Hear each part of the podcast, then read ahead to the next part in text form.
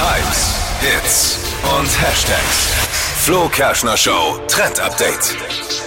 Es geht um die perfekte Hose für 2024. Angesagt sind Fake-Lederhosen. Model Rebecca Mir, die macht uns das vor, trägt das jetzt nämlich gerade in ihrem Winterurlaub.